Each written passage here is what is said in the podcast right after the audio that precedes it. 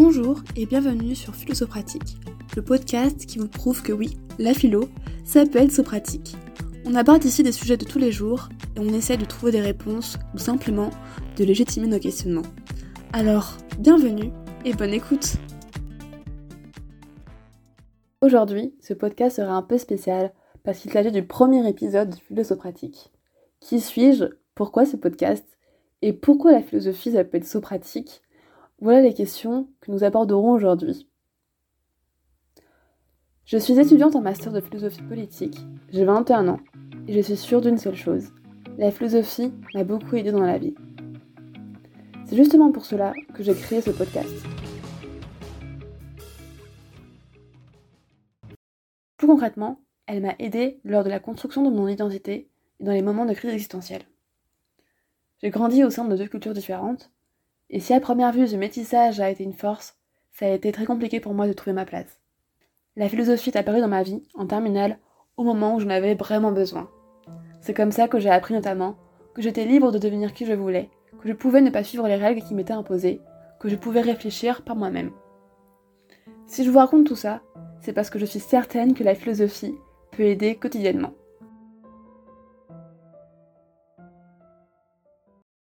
Le seul souci, c'est que son langage complexe fait que c'est une discipline très souvent élitiste.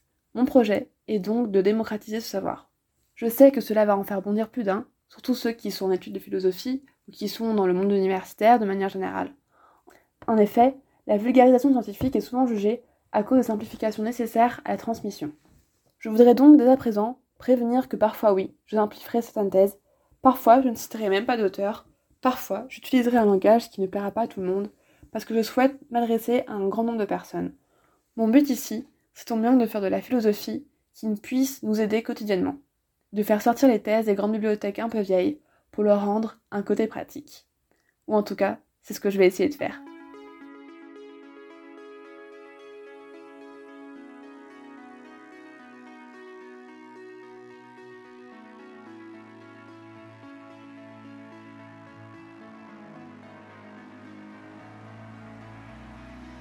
Mais j'ai oublié le plus important. Qu'est-ce que la philosophie? Même les philosophes ne sont pas vraiment d'accord. Pourtant, il y a une phrase qui résume, je trouve, un des aspects de la philosophie. C'est celle d'Alain. Il dit Penser, c'est dire non. La philosophie permet de penser parce qu'elle nous permet de prendre du recul sur le monde dans lequel on vit.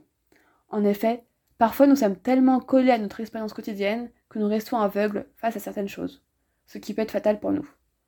Par exemple, parfois, on reste dans un travail qui ne nous plaît pas et on n'en s'en rend pas compte forcément. Et on finit par exemple par faire un burn-out. Ou sinon, on tombe dans des relations parfois toxiques. On a du mal à en sortir, puisqu'on a du mal à en prendre conscience.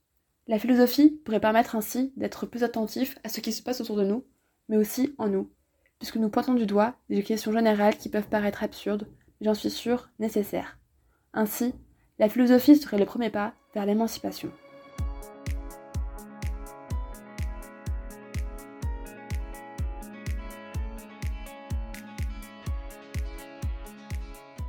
Une autre citation que j'aime beaucoup est celle de Simone de Beauvoir, que nous retrouvons dans ses mémoires.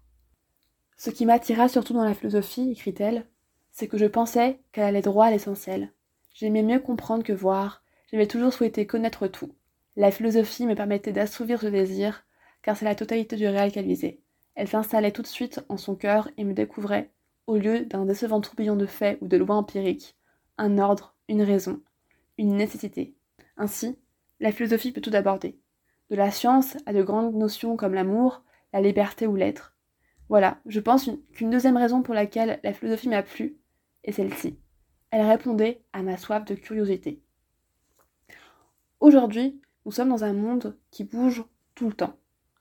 Je pense qu'il est donc grand temps de changer aussi notre approche de la philosophie, d'ouvrir ses portes à un plus grand nombre de personnes, de changer nos supports de pensée.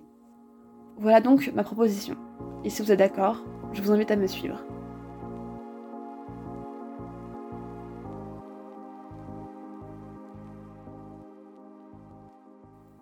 Vous trouverez sur le compte Instagram tous les lundis, une fois sur deux, une fiche notion pour guider les terminales parce que je ne vous oublie pas. J'essaierai également de publier une fois par mois une fiche lecture sur des bouquins, soit classiques, soit plutôt contemporains, mais assez faciles d'accès, puisque je suis vraiment sûre que parfois la, plus belle rencontre peut se faire à travers un livre. Et enfin, je publierai tous les dimanches, une fois sur deux, un épisode de podcast sur des thèmes assez différents, qui pourront vous faire réfléchir, voire vous aider, je l'espère.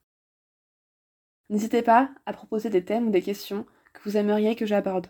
J'espère que je vais vraiment réussir à tenir ce rythme. En tout cas, ce sera mon nouveau challenge, mais qui ne tente à rien à rien. Alors, je vous dis à dans 15 jours pour un nouveau sujet. Merci d'avoir écouté cet épisode. N'hésite pas à laisser un commentaire ou à le partager s'il t'a plu. Et surtout, n'oublie pas, la philo, ça peut être pratique.